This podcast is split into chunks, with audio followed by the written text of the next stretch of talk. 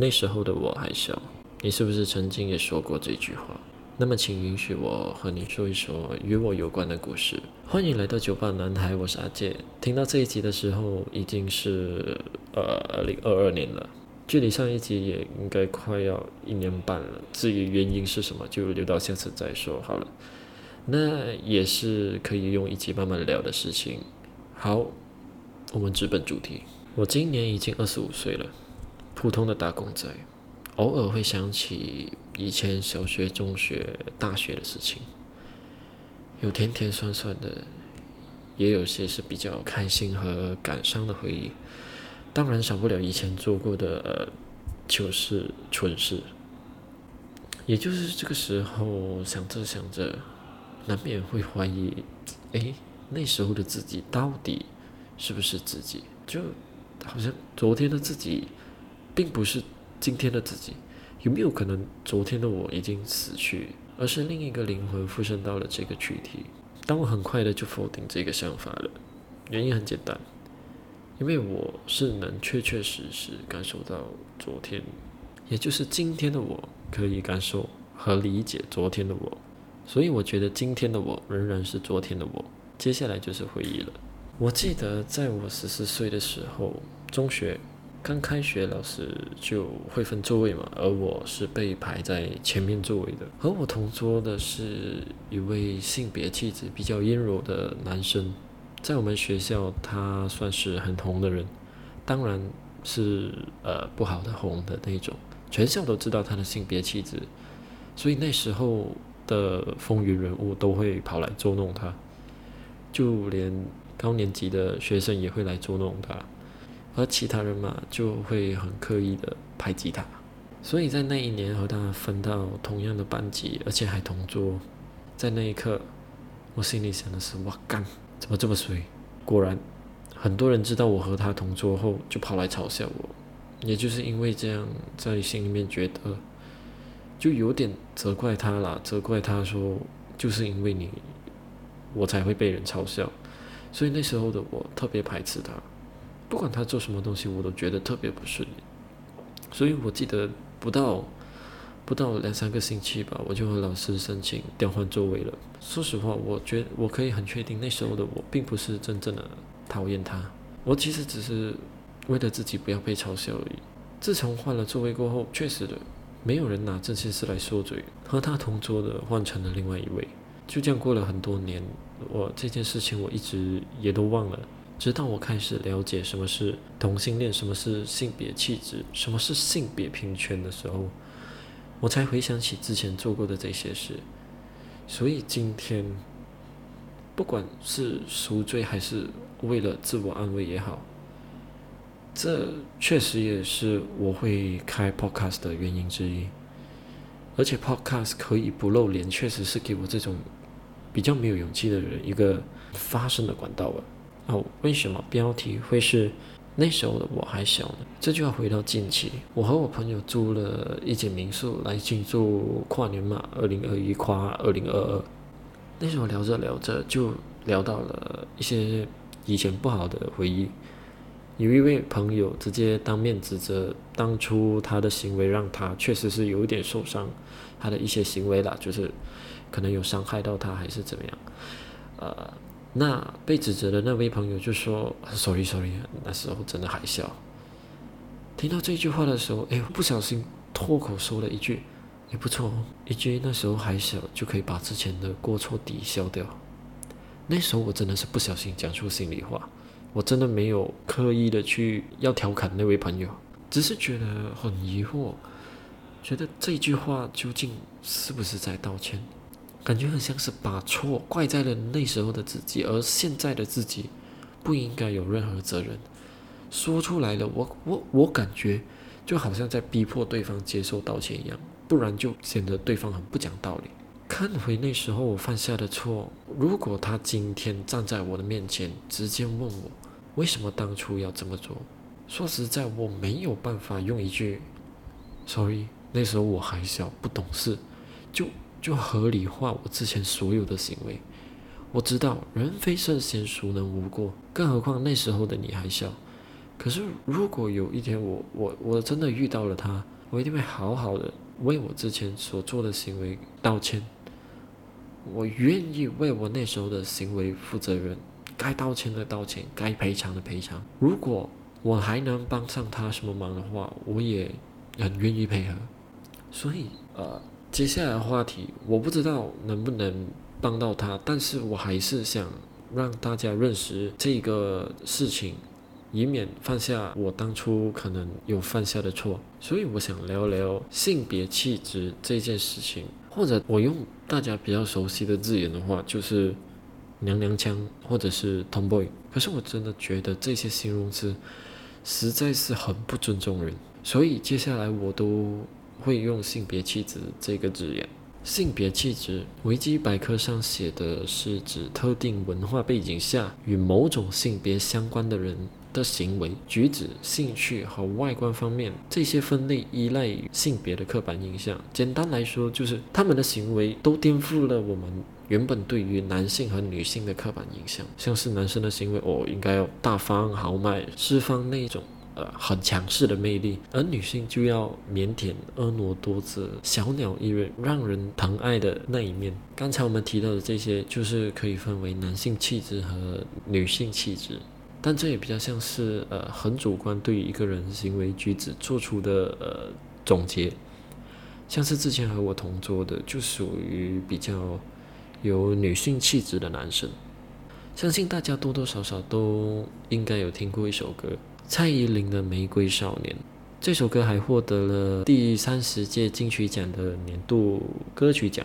歌词里对应的是台湾曾经发生过的事件。我就用台湾酷家网站里的文章来告诉你们究竟发生了什么事。如果你们想知道更多关于性平权的东西，可以到 Podcast 下面的链接到这个网站上看看更多话题以及这一方面的知识。好。故事的主角叫叶永志，因为性别气质与他人不同，叶永志在求学历程屡屡遭到同学的霸凌，比如如厕时几次被同学拉下裤子，即使叶永志与妈妈向校方反映很多次，都还是没有办法得到师长的帮助，也因此他只好改用一些应变的方式，比如说提早几分钟下课。找比较要好的男同学陪同，上课钟声响后才使用女生的厕所，或者是直接使用教师员的厕所。然而就在两千年的时候，就读国中三年级的他，他如同往常一样提早五分钟去了厕所，便从此以后不没有再返回教室了。被发现的时候，他已经倒在厕所里，脑部受到重创，送医后仍然不治。学校在事故发生后不但没有报警，还擅自将血迹冲洗掉，导致叶永志的死因调查仿佛盖上了一层薄纱。上厕所是人最基本的需求，可是对于叶永志来说，他没办法做到想去就去。我们有办法解决这种悲剧吗？其实我们可以看一看现在有的一些解决方案，像是无性别厕所，主要是为了打造对于性别友善的厕所，让。跨性别和性别气质不同的人可以舒服的上个厕所。说实话，我觉得有效果，但是很有限。对，短时间内是可以让人觉得有在进步。可是我觉得这种进步它只是暂时的，它并不能长久。时间一长了就会回到原点。原因也很简单，因为人他并没有被改变。人。依然是对于和自己不一样的东西感到排斥。那你说，我们只需要改变人就可以了吗？对，说真的，我真的觉得只要改变了人就可以解决了。可是很难，超级难。就好像前阵子 Facebook 的 VR 社交软体 Horizon World 传出一名女性在 Horizon World 里所遭遇的呃性骚扰事件。这个新闻很直接的反映出了一件事情。就是不管科技再怎么进步，社会问题它依然存在，只不过是换了一个场景而已。所以我觉得，至少在我这一生里面，我我我是看不到，我是看不到人可以改变的。那我们就没有能做的事情了吗？其实我不求有所改变，我只求大众可以有一定程度的理解。很多时候都是不理解产生的误会，就像是男生喜欢把自己的指甲弄得漂漂亮亮，这不是恶心，这只是兴趣。女生喜欢女生，她并没有生病，还是精神有问题，而这是她的性取向。男生想要转性，不是走火入魔，不是中邪了，相反的，他认识到了他自己。但是说真的，要让大众理解这些事情，在马来西亚也是困难重重，因为。马来西亚的法律，马来西亚是一个穆斯林国家，自然而然的 LGBT 的权益不受保障，在这里是一件很正常的事情。甚至同性之间的性行为是犯法的。马来西亚刑法第三百七十七 A 条文中明定，口交和肛交属于违反自然性行为，可在第三百七十七 B 条文下被判刑。通过将阴茎插入另一个人的肛门。或口中，而与另一个人发生性关系的任何人都被称之为违反自然性交。第三百七十七 B 条文则明例，违反第三百七十七 A 条文者将会被处以二至二十年的徒刑和鞭刑。任何人自愿以非自然的方式进行性行为者，可被处以二十年以下的有期徒刑，也可处以鞭刑。那你以为只要不进行这些性关系就没事了吗？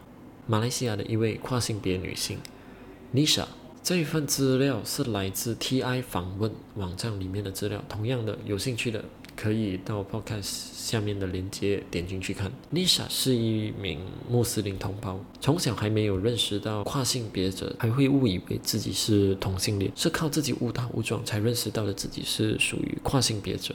在他二十一岁时。那时的他已经进行了一部分的变性手术，有了女性该有的乳房。就在他回国不久，马六甲伊斯兰教局官员在他和朋友出外喝茶的时候逮捕了他。逮捕的原因是有一项在一九八三年颁布的法令 fatwa，阐明穆斯林是不允许进行性别重置手术，也不能男扮女装。就这样被判了三个月的牢狱，而这才是他噩梦的开始。他在监狱里面被狱警命令脱下外衣，被性侵犯，被暴力对待。但在这之后，他依然能重新的站起来，甚至创办了 Justice for Sister 来帮助跨性别女性。有多少人能像他一样顶过去那段时期？更何况这里是马来西亚，不要说什么同志游行要求法律保护，就连有关和同志扯上一点关系的电影都不能在这里上映。这让马来西亚同志的想法。更难被大众给理解，那他们的想法、他们的遭遇没有办法传达给外面的人，我们又要怎么样去期待大众能帮助他们呢？我回想当初我自己对那名同学的冷暴力，不正是我不够理解他吗？那我现在想要尝试去理解他，是不是太迟了？对，太迟了。对于他来说，我的理解肯定迟到了很久很久。但是我同样也知道，外面还有很多人不被人理解，所以我希望这一集能帮助我的听众稍微理解一下他们。同样的，我也希望能帮助到那些不被理解的人，至少能让你们知道我是理解的。呃，其实说到这里也差不多了。我知道自己有太多事情没有提到，因为我自己不是这个族群，心境上确实很难了解。也很难将心比心，所以我是真的很希望以后有机会可以访问和认识他们。最后借用金马奖得主莫子仪的得奖感言：致自由，致平等，致天赋人权。就这样，拜拜，我是阿健。